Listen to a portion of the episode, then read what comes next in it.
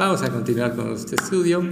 Absolutamente nada en la vida pasa por casualidad, es una, una realidad y, y lo que necesitamos todos es la inspiración del Espíritu Santo.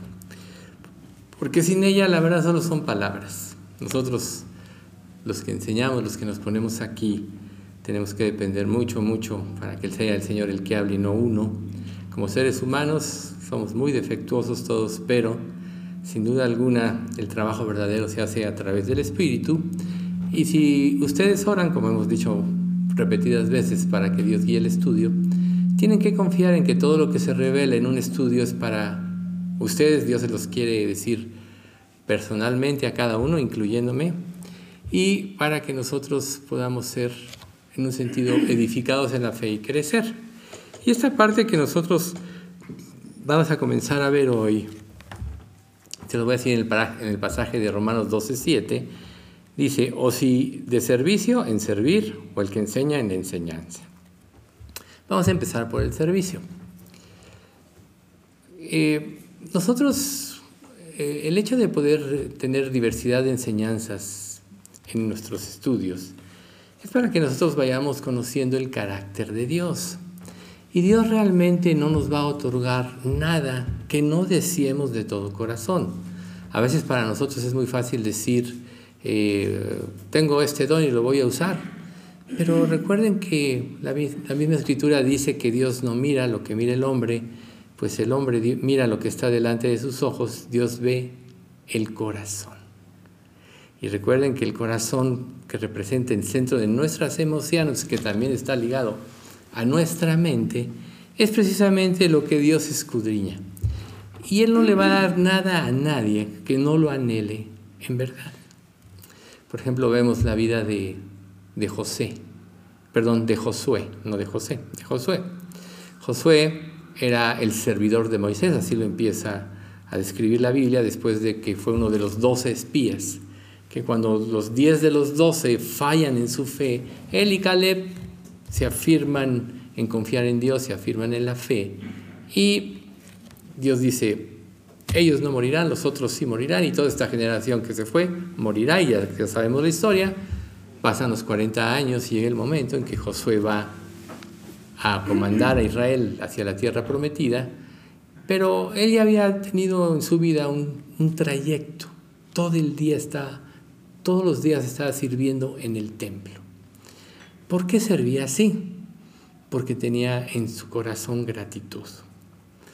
Y ahorita que estábamos escuchando la enseñanza del Salmo, yo estaba pensando precisamente eso, que una de las cosas que nos mueve a actuar a favor de Dios para su gloria y en su obra es gratitud.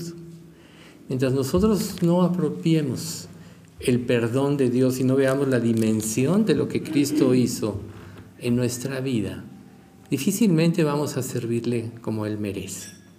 Él dio todo, merece todo de nuestra parte, pero nosotros tenemos que poner mucha atención en meditar en su proceso. De ahí la importancia de los evangelios, los cuatro evangelios. Los evangelios podríamos decir que de la Biblia son la enseñanza central. ¿Por qué? Porque es la revelación de Jesucristo mostrada dentro de diferentes ángulos. Y conforme nosotros vamos meditando principalmente en los evangelios, esto obviamente sin anular todo lo demás porque la palabra es un todo, pero los evangelios que nos narran la vida de Cristo, lo que él era, su piedad, su misericordia, que estaba al pendiente de las vidas de las personas. Recuerden, de todos los que me diste no perdí yo ninguno, sino el hijo de perdición. Si nosotros vemos esto, pues vamos a empezar a confiar en el cuidado de Dios y que todo lo que Dios permite para que pase en nuestra vida siempre tiene un propósito. Y ese propósito es ejercitarnos para servirle. ¿Qué caso tendría que Dios dejara a la iglesia después de su conversión o a cada persona, después de su conversión en este mundo, si Él ya hizo todo por ella. Pónganse a pensar. Él trabajó durante nuestra vida hasta que nos llama. Ninguno puede venir a mí si el Padre que me envió no le trajere. Una vez que nos llama, nos convence de justicia, de pecado y de juicio, lo hace el Espíritu Santo, después hace un cambio en nosotros que nos permite arrepentirnos, ya que en nuestro estado natural no podemos arrepentirnos, ya lo mencionamos la vez pasada, y además nos da la fe para creer. ¿Qué sentido tendría dejarnos aquí en este mundo si Él ya hizo todo por nosotros? Bueno, Filipenses 1.29 dice, a vosotros os es concedido por causa de Cristo, no solo que creáis en Él, sino que también padezcáis por su nombre. ¿Ven ustedes? Es un privilegio. Y mientras nosotros no entendemos, entendamos este privilegio, difícilmente vamos a servir como Él merece. De hecho, naturalmente, todos tendemos a ser egoístas. Todos tendemos a seguir nuestro propio camino cada uno de nosotros. Esa es la realidad. En tu mente, tú eres el más inteligente, tú eres el que discierne todas las cosas correctamente, eres el que más sabe, tu punto de vista prevalece sobre los demás. Aún en tu vida espiritual, muchas veces te crees que sabes más que todos, crees que la vida cristiana tiene que derivarse, o mejor dicho, llevarse a cabo como tú piensas, puedes hacer sugerencias. Y muchas veces no nos damos cuenta que lo único que hay detrás de todo esto es orgullo. Exactamente. Realmente un siervo de Dios, mientras más comprende las verdades de Dios, más humilde y sumiso se vuelve a Él y está dispuesto a aprender. Porque nosotros venimos aquí pensando que sabemos más que otros, solo vamos a estar midiéndonos unos a otros. Y Pablo decía, si os medís a unos a otros no son sensatos. Y Pablo decía también que ni siquiera se juzgaba a sí mismo. ¿Ven ustedes? Porque el que juzga es el Señor. Entonces, ¿qué nos queda? Si no podemos hacer la obra de Dios, si no somos suficientemente inteligentes, si no podemos gobernar la iglesia de Dios, solo depender de Él. Cuando nosotros aprendemos esto, es precisamente el momento en que podemos comenzar a prepararnos para el servicio a Dios. ¿sí? Eh, si nosotros, volviendo al punto de Josué, no preparamos nuestro corazón, difícilmente vamos a poder tomar los grandes retos que Dios quiera darnos la vida ya sabemos que está compuesta de diferentes épocas y en cada época vivimos circunstancias diferentes. Eso lo describe muy bien Eclesiastés, como decíamos la vez pasada. Tiempo de llorar, tiempo de reír, tiempo de edificar, tiempo de derribar, tiempo de guerra, tiempo de paz, etc. Hay un tiempo y la variedad de tiempos que pasa en nuestra vida Dios los permite siempre para nuestro crecimiento. Entonces, no se trata de que tú digas, me parece que ese es mi don y lo voy a hacer. No, no lo vas a poder hacer. Necesitas preparar tu corazón como Josué. ¿Cómo lo preparó él? Cada día servía en el tabernáculo. Nosotros tenemos ya, gracias a el poder de Dios, la revelación completa en la palabra de Dios. Si nosotros venimos a un estudio como este sin estar leyendo la palabra, que es la fuente de todo, difícilmente nos vamos a llevar mucho. ¿Por qué? Porque vamos a andar sobre la superficie. La superficialidad no ayuda. Realmente el verdadero crecimiento se da cuando nosotros nos empezamos a compenetrar el, estudio de la palabra. Y el estudio de la palabra, la palabra debe de regir nuestras vidas. A mí muchas veces me decían, una, una, decía una persona, oye, ¿no has, ¿no has leído este libro y has leído el otro libro? Y yo le decía, yo leo la Biblia principalmente, no digo que no lea otros libros, claro que sí, pero mi fuente de conocimiento, mi fuente de preparación es la palabra de Dios. Y todo lo que él me decía, yo se lo respondía con la Biblia. ¿Por qué? Porque la palabra dice en el Salmo 138.2 que has engrandecido tu nombre y tu palabra por sobre todas las cosas. Por tanto, no hay filosofía humana que se pueda comparar a la palabra de Dios. Y aún dentro de los muchos libros que hay, que hay libros buenos, yo no lo puedo negar, si tú no tienes la base y el fundamento de la palabra de Dios, por sutilezas te puedes desviar. Recuerden, la palabra de Dios es la que tiene autoridad y debe de tenerla, no un predicador, por ejemplo, ahora. Hay una diversidad de mensajes en él en YouTube y todo eso, y podrías pasarte todo el tiempo viendo mensajes, escoger a un predicador que te gusta mucho y concentrarte en él. Pero te digo una cosa, nadie es perfecto, Y si tú no estás leyendo la palabra de Dios, te vas a desviar. Porque recuerden que el diablo es muy sutil y él usa la verdad en parte para, y le, le inserta la cizaña para desviarnos de la verdad. Ese es el objetivo de Satanás. Él ya no puede hacer nada contra una persona que realmente se convierte. Ya lo perdió. Recuerden, nosotros somos más que vencedores por medio de aquel que nos amó. Pero lo que sí va a tratar de hacer es de quitarnos la seguridad del amor de Dios, robarnos la espiritualidad o aún confundirnos. No quiere decir que no sea bueno ver algunos predicadores, hay buenos predicadores, pero en realidad si tú haces esto y no tienes tiempo leyendo la Biblia, malo, malo, malo, porque vas a ser influenciado por lo que vas a perder el discernimiento correcto de las cosas. Y entonces te vas a arrastrar en el error. El verdadero predicador es Cristo. Y Cristo es el verdadero pastor y obispo de nuestras almas. Por tanto, es aquí donde Dios se revela. ¿Y por qué les digo todo esto? Precisamente por eso. Porque de leer y compenetrarnos en el estudio de la palabra es donde va a surgir la verdadera gratitud. Es donde va a surgir una comprensión más alta de lo que significa el sacrificio de Cristo. Por ejemplo, nosotros le podemos decir en teoría que apreciamos mucho el sacrificio de Cristo, etcétera pero se da la oportunidad de tomar nuestra vida en nuestras manos, de, de, permitir cosas en nuestra vida que nos puedan desviar y lo hacemos con la mayor facilidad. ¿Por qué?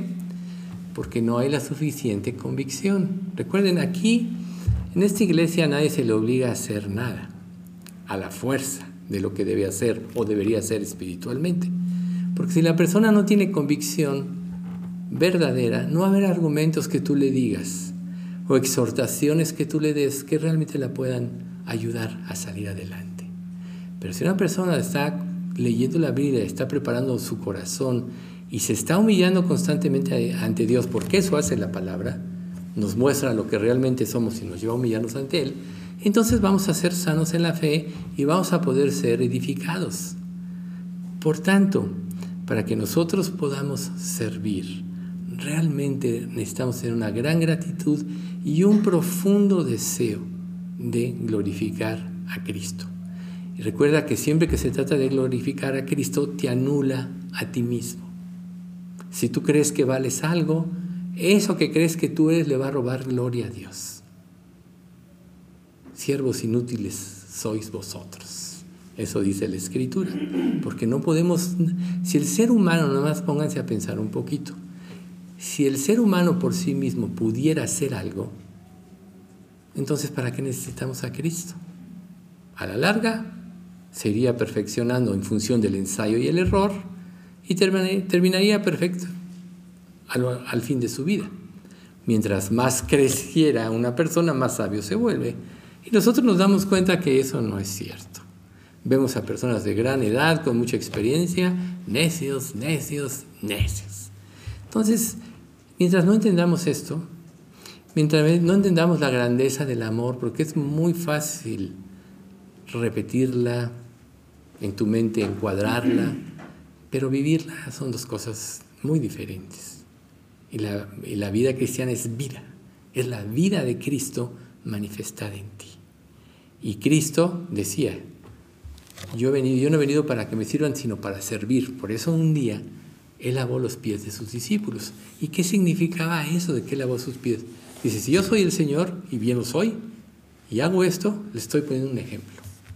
Que el que quiera ser el más grande es el que tiene que servir más. Y tampoco se trata de que te digan, oye, pues tú, tú tienes el servicio, el don del servicio, por ejemplo, y haces esto, o vas a hacer esto, vas a hacer lo otro, vas a hacer aquello. No lo harías, fracasarías. Cuando te dijeran algo que no te agrada, saldrías quejándote y quizás hasta despotricando. Así es. O sea, los líderes de una iglesia muchas veces son los más criticados en ese sentido porque todo va hacia ellos. Pero gracias a Dios que cuando se hacen las cosas por amor a Dios, entonces eso va hacia Cristo, no hacia uno. Por eso es tan importante para servir, que uno quiere hacer las cosas para la gloria de Dios y que verdaderamente quiere el bien de los demás. Y en eso precisamente se deriva, este don. Y, bueno, la palabra que se escribe al servicio es igual a diácono o diaconisa. Y es una referencia a personas que sirven. No sé si ustedes sabían eso. Diácono es una persona que sirve. Igual un pastor es una persona que sirve. Entonces, el, don en sí mismo tiene que ver con los que ayudan. ¿Los que ayudan a qué? Al desarrollo de la obra de Dios. Recuerden, Cristo, Cristo es el pastor de la iglesia. Es el pastor y obispo de nuestras almas y Él es el que controla y gobierna la iglesia. Y cada iglesia local en los diversos lugares en este mundo, Él las gobierna. Si no recuerden el libro de Apocalipsis, en el primer capítulo, en las cartas a las siete, bueno, uno, dos y tres, pero en el primer capítulo, cómo es cada iglesia tiene su candelero y hay un ángel ahí que está en un sentido supervisando, etc. Cada iglesia tiene luz en sí que le da Dios para que pueda funcionar correctamente y de esto se derivan los dones, ¿sí?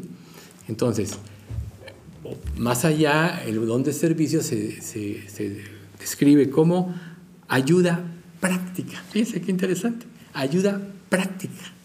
A veces nosotros queremos, por ejemplo, hacerle un favor a alguien y nada más la regamos, solo cometemos errores. Ayuda práctica es una ayuda que va a beneficiar a la persona, en este caso a la iglesia. Y esto debe hacerse precisamente, debe surgir en el corazón de cada uno. No se te tiene que decir qué vas a hacer, sino tú tienes que estar al pendiente de todo lo que pasa para ver en qué puedes ayudar. ¿Sí? ¿Cuánto tienes de disposición en tu corazón para esto? es, bueno, eso ya lo va a dar tu gratitud. Recuerden, me gusta repetir este pasaje porque es, realmente la base del servicio. El amor de Cristo nos constriñe o nos impulsa, pensando que si uno murió por todos, luego todos murieron. Y por todos murió para que los que viven ya no vivan para sí, sino para aquel que murió y resucitó por ellos. ¿Realmente vives de esta manera? Ya no vivas para ti, vive para aquel que murió y resucitó por ti. Este tema también se va a ampliar un poquito más adelante porque aunque los, las eh, cuatro partes que vamos a ver de servicios, Romanos 12, 1 Corintios 10, 11 y 12 y, y luego Efesios 4, repiten algunos, pero hay muchos muy diferentes y entonces cuando terminemos eso vamos a tener mucha claridad en lo que es todo esto, aunque nos tardemos, pero Dios así realmente guió las cosas a poder profundizar en este aspecto. Entonces, decíamos en el pasaje que estamos estudiando, o si de servicio en servir, o el que enseña en la enseñanza.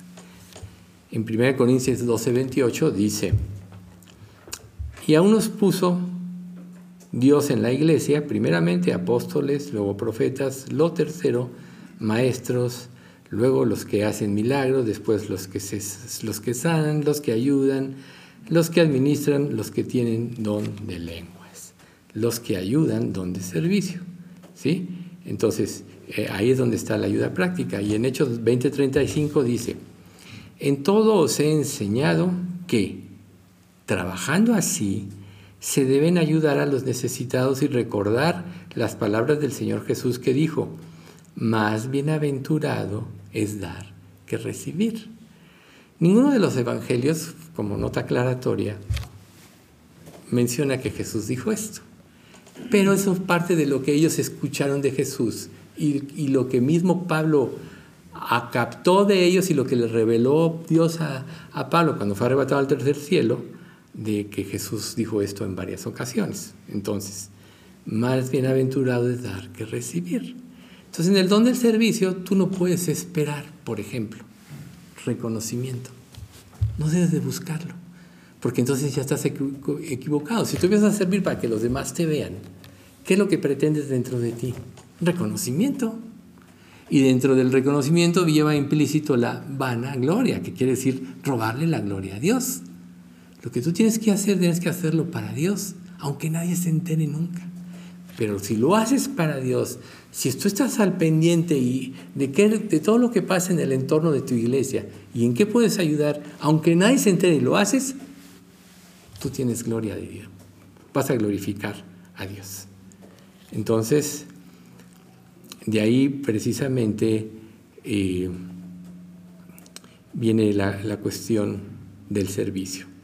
Y luego viene la, el de, la enseñanza. O sea, siempre para que nosotros estemos preparados para dar, tenemos que aprender a recibir. Y, tener, y al, al recibir, tener gratitud de lo que se nos da. Porque entonces vas a aprender que tú tienes que dar. O sea, si tú recibes, tú tienes que dar. ¿Cómo es la salvación? Como dice un pasaje, de gracia recibisteis, da de gracia. Esa es la base del servicio. Entonces, tú no puedes enseñar realmente cosas que no vivas. Enseñar no se refiere meramente a pararte aquí como un predicador. Empieza con tu vida, empieza con el trato con los demás, eh, te empieza por interesarte en los demás, indagar cosas que, que a lo mejor nadie puede hacer más que Dios que te lo está mostrando a ti, de hacerle salir a una persona de una duda, ayudarla a, superar una situación que está viviendo, etc. Pero ¿cómo vas a enseñar lo que no sabes? Eso presumiría orgullo de tu parte, ¿no? Y es muy común, se da principalmente en los pubertos, ¿no? Creen que todo lo saben, creen que los papás estamos obsoletos ya y, y, pues cometen muchos errores y la vida los va tratando y les va enseñando, ¿no? Pero, pero la realidad es que debería las personas aprender y escuchar de la experiencia, hablando de los pubertos, de los mayores. ¿Ustedes creen que un padre, por ejemplo, en la educación a su hijo, quiere dañarlo? O sea, las personas se unen en matrimonio y, y, y crían hijos y tienen el objetivo de, pues es una gran responsabilidad, de enseñarles. ¿Y qué pasa con los hijos? Nunca lo agradecen, están en contra, etc. ¿Cómo puede una persona así después enseñar? Ahora, en Cristo, de alguna manera todos somos hijos. Muchos de nosotros ya experimentamos lo que es desobedecer, lo que es este, desafiar a la autoridad de nuestros padres. Muchas veces ya lo experimentamos. Pero si supieran todas las personas, si supiéramos desde que estamos jóvenes que Dios le da autoridad a los padres, la responsabilidad de criar a sus hijos con el objetivo de encauzarlos a Cristo, qué diferente sería, ¿no? Bueno, vemos este mundo perdido, pues que solo están encauzando a sus hijos a la destrucción, pero cuando tenemos el privilegio de conocer a Cristo, ahí es donde cambian las cosas. Porque si tú o sea, ¿quién te puede querer más? O sea, nosotros cuando ya crecemos entendemos que nuestros padres cometieron muchos errores, como dice Romanos 12, ¿no?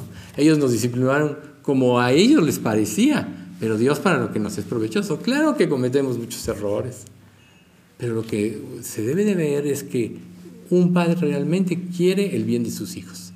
¿Cuánto más Dios? Y de lo que habló el, Salmo hoy, ¿verdad? ¿Cuánto más Dios no quiere nuestro bien? Y nosotros vamos a rendir a Dios. Entonces, no podemos enseñar lo que realmente no aprendemos y si queremos enseñar sin aprenderlo de fondo, entonces lo vamos a mal enseñar a las personas. Fíjense lo que quiere decir la enseñanza.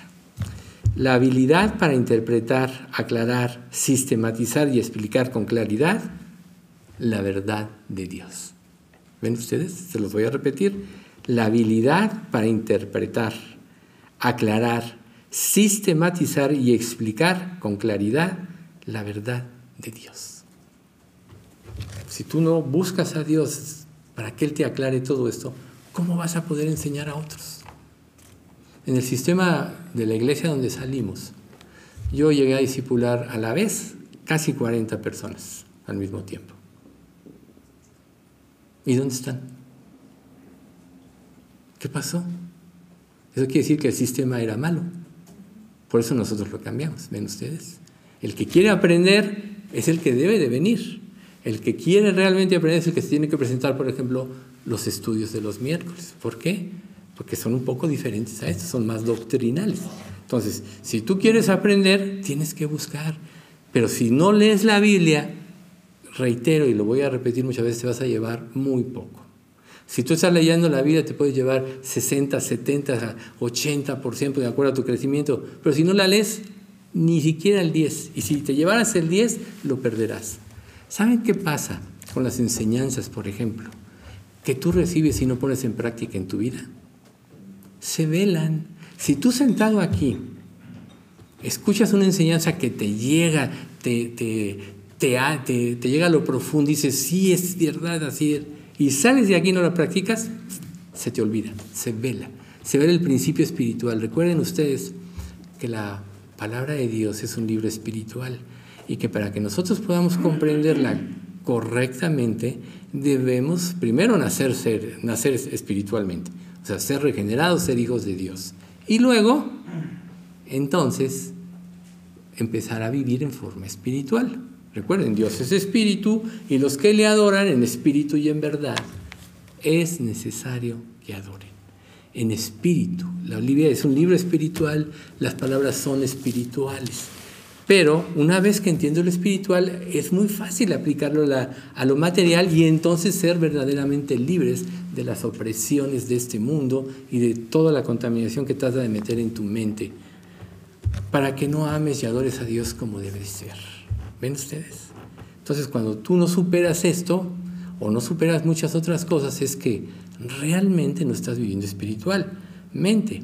Y es ahí precisamente donde debes de cuestionarte si realmente está Dios en ti. Y no, y no voy a dejar yo de exhortarles a esto, porque eso dice 2 Corintios 13:5, examinaos a vosotros mismos si estáis en la fe, probaos a vosotros mismos ¿O no sabéis que Jesucristo está en vosotros a menos que estéis reprobados? ¿Y cómo vas a saber que Cristo está en ti? Porque Él está transformando tu vida. Y mientras más la transforma y tú entiendes esto, más quieres darle la gloria a Dios, porque sabes que en ti no hay nada y que todo proviene de Él. ¿Ven ustedes?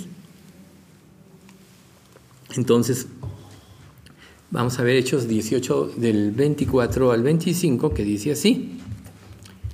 En todo os he enseñado que trabajando así, donde servicio, se debe ayudar a los necesitados y recordar las palabras del Señor Jesús que dijo, más bienaventurados dar que recibir.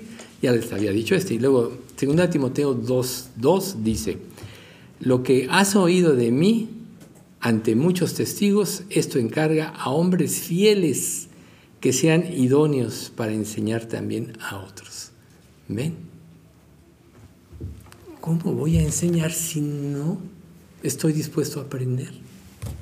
¿Cómo voy a recibir si yo, creo que, yo creo que sé más? Tristemente, muchas de las cosas que nos pasan a nosotros desde nuestros tiempos sobre todo en los inicios de nuestra vida cristiana, es cuestionar muchas de las cosas que aquí están, en la palabra de Dios. Muchas de ellas son muy difíciles de entender, ¿sí? Como dice el libro de Hebreos, lo dice Pedro, el apóstol Pablo, dice, en, en todas sus epístolas, él declara cosas difíciles de entender que los indoctos o inconstantes tuercen para su propia perdición. ¿Sí? La palabra de Dios es locura a los que se pierden. Y va a ser locura para nosotros mientras no rindamos nuestra voluntad al Señor. Ahí es donde va a empezar. Entonces, ahí es precisamente donde Dios nos, nos empieza a preparar. Podríamos decir que una persona a la cual Dios le da el don de enseñanza, fíjense lo que dice 1 Timoteo 3.2, pero es necesario que el obispo sea irreprensible, marido de una sola mujer, sobrio, prudente, decoroso, hospedador, apto para enseñar. ¿Cómo voy a enseñar lo que no entiendo? Por eso primero tenemos que aprender. Y, el primer paso para aprender es ponerte como un siervo, como un alumno para que el Señor te enseñe es hacer a un lado todo lo que tú sabes, Toda la estructura de tu mente y de tu vida tienes que hacerla a un lado, si no, no vas a poder aprender. Por eso Jesús le dijo a Nicodemo, te es necesario nacer de nuevo para entrar en el reino de Dios. O como dice 2 Corintios 5, 17, de modo que si alguno está en Cristo, nueva criatura es. Las cosas viejas pasaron. He aquí todas son hechas nuevas. ¿Cuáles son las cosas viejas? Nuestra manera de vivir sin Cristo. Y aún como creyentes, las cosas viejas son las formas que todavía tratamos de retener de nuestra vida sin Dios. Pero deberíamos nosotros de preguntarnos, ¿y de qué me sirvió todo eso? Todo lo que yo viví y experimenté en mi vida sin Dios, ¿de qué me sirvió? Una persona que piensa que todo le sirvió y todo está bien, nunca va a venir a Cristo. Nunca. ¿Por qué? Porque piensa que está bien, pero más bien no sabe que es un ciego ignorante. Porque la verdadera vida está escondida en Cristo. Está escondida en Cristo. Entonces, para que nosotros podamos empezar esa verdadera vida, tenemos que hacer borrón y cuenta nueva, dicho más coloquialmente, borrón y cuenta nueva. Tienes que vaciar tu mente de tus conceptos e ir a la palabra para empezar a asimilar los conceptos de Dios, pero vivirlos. Porque conocer y no hacer, la misma escritura te dice, el conocimiento envanece, pero el amor edifica. 1 Corintios 8, 1. El conocimiento envanece, pero el amor edifica. Y bueno, sabemos que todos tenemos conocimiento, dice la primera parte. Pero ese conocimiento no te sirve de nada. Porque si te sirviera de algo, te llevaría a la salvación por ti mismo. Piénsalo. ¿A poco no? O sea, ¿por qué Dios dio la ley? Y cuando la dio, le dijo, el que cumple estas cosas vivirá por ellas y no morirá. Quiere decir que hay una oportunidad de que alguien se vaya al cielo por sí mismo, que cumpla la ley. Y sabemos que todos morimos, nadie la cumple, como dice la misma escritura, solo Cristo la cumplió, ¿verdad? Y Él no mereciendo morir, tomó nuestro lugar. Pero bueno, Tito 1.9. Retenedor de la palabra fiel tal como ha sido enseñada, para que también pueda exhortar con sana doctrina y convencer a los que contradicen. Exhortar con sana doctrina. ¿Cómo sabes tú que tu doctrina es sana? Si está mezclada de conceptos antiguos y conceptos nuevos, y has hecho una revoltura quizá de tu vida. Y por eso no puedes crecer espiritualmente, por eso no puedes discernir, por eso no puedes gozarte de las cosas de Dios, por eso no es lo más importante de, este, de Dios para ti. Lo más importante de ser Dios para ti, por eso no es lo más importante, por la mezcla que traemos. Limpiemos nuestra mente. Y la única escoba que nos puede limpiar es la palabra de Dios.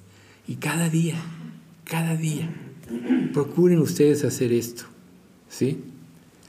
Porque conceptos adquiridos de terceras personas, ¿cómo sabes si son verdad? Pero si tú vives en la palabra, entonces sí te va a suceder que vas a poder discernir el error. Entonces vas a poder aprender todavía más. Pero a veces queremos las cosas más fáciles. Y a veces es más fácil sentarse y que te digan que ir tú a buscar la Biblia. ¿O acaso no es cierto que es una lucha que tú puedas mantener una disciplina de leer cada día tu, de, la, de tu vida la Biblia? Es una lucha. A lo mejor te puedes eh, decir, sí, sí, lo voy a hacer, pero pasa el tiempo, se dan circunstancias y se te olvida ese objetivo. Pero la verdad es que la palabra de Dios es el fundamento de nuestras vidas. Y 1 Timoteo 4, 16 dice, ten cuidado de ti mismo y de la doctrina. Persiste en ello, pues haciendo eso te salvarás a ti mismo y a los que te oyen. Vean, vean cómo Dios es claro. Ten cuidado de lo que estás recibiendo, porque te va a influenciar. Nosotros somos influenciables. Así como puede haber buenos predicadores en YouTube, hay falsos predicadores. Hay predicadores que rompen todos los esquemas. Mujeres enseñando cuando la palabra de Dios dice que el pastor debe ser, deben ser hombres. Y estamos hoy plagados de mujeres que enseñan y pueden ser muy sutiles, pueden ser muy eh, consistentes en lo que enseñan, puede parecerte bien, pero están rompiendo la doctrina de Cristo, la doctrina de la palabra. Si eso guía tu vida, ya caíste en errores muy grandes. Quiere decir que te falta ir a la palabra, ver los conceptos y vivirlos para discernir correctamente todas las cosas. Entonces,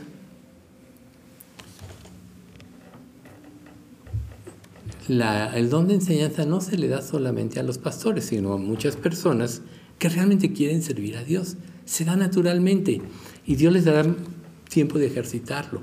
No necesariamente tienes que ser tu maestro de alguien. O sea, no. Tiene que ser en el deseo de servir, en el en asimilar la doctrina, compartirla con los demás.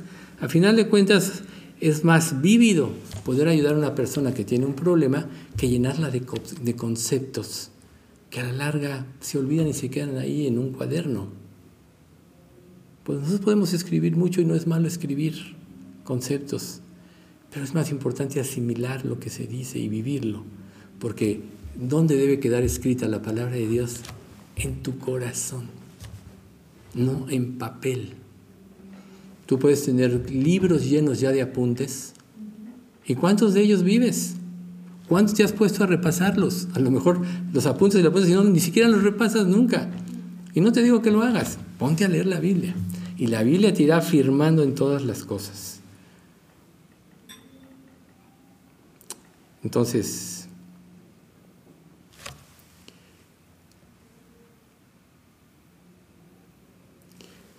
nada más un punto importante para acabar. Dice que, que el don de la predicación eh, difiere en su contenido del don de profecía.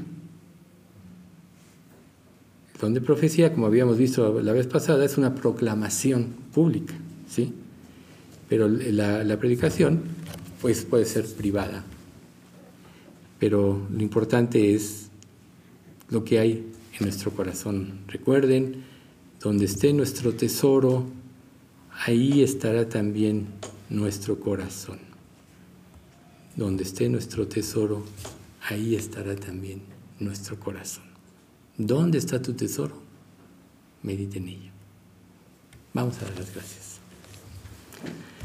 Padre bendito, te queremos alabar y bendecir en esta tarde y darte muchas gracias, Señor, por las enseñanzas que nos diste el día de hoy, tanto la de los salmos como en este estudio de los dones. Gracias Padre porque tú nos das luz para poder discernir correctamente todas las cosas y aprender todo, de tal forma que pueda ser una ayuda práctica en nuestras vidas que nos lleve a servirte y a glorificarte con todo el corazón. Te pedimos Padre que dispongas el corazón de todos nosotros para poder tomar esa actitud humilde y sumisa a ti, donde tú realmente nos puedes aprender. Porque realmente tú eres el que nos enseña. Y sabemos, Padre, que tú enseñas con enseñanzas vivas, por eso muchas veces traes pruebas a nuestra vida. Pero te damos gracias porque sabemos que tú no te, no te equivocas en nada de lo que haces, porque eres infinitamente sabio y que nos has dado promesas como esta, que a los que aman a Dios todas las cosas les ayudan a bien. Esto es a los que conforme a su propósito son llamados. Así que queremos pedirte que en este llamado que nos haces primero nos asegures de nuestra fe y en nuestra salvación y luego nos des un corazón sumiso y humilde con el deseo de corresponder con nuestra vida, con nuestra energía y con todo lo que tenemos a ti que tú lo diste todo por nosotros. Padre, bendice a nuestra iglesia, llénala de ti, de tu Espíritu Santo. Y te rogamos, Señor, que a todos nos guardes y que nos concedas que en esta iglesia todos lleguemos a ser salvos verdaderamente. En nombre de Cristo Jesús te lo pedimos. Amén.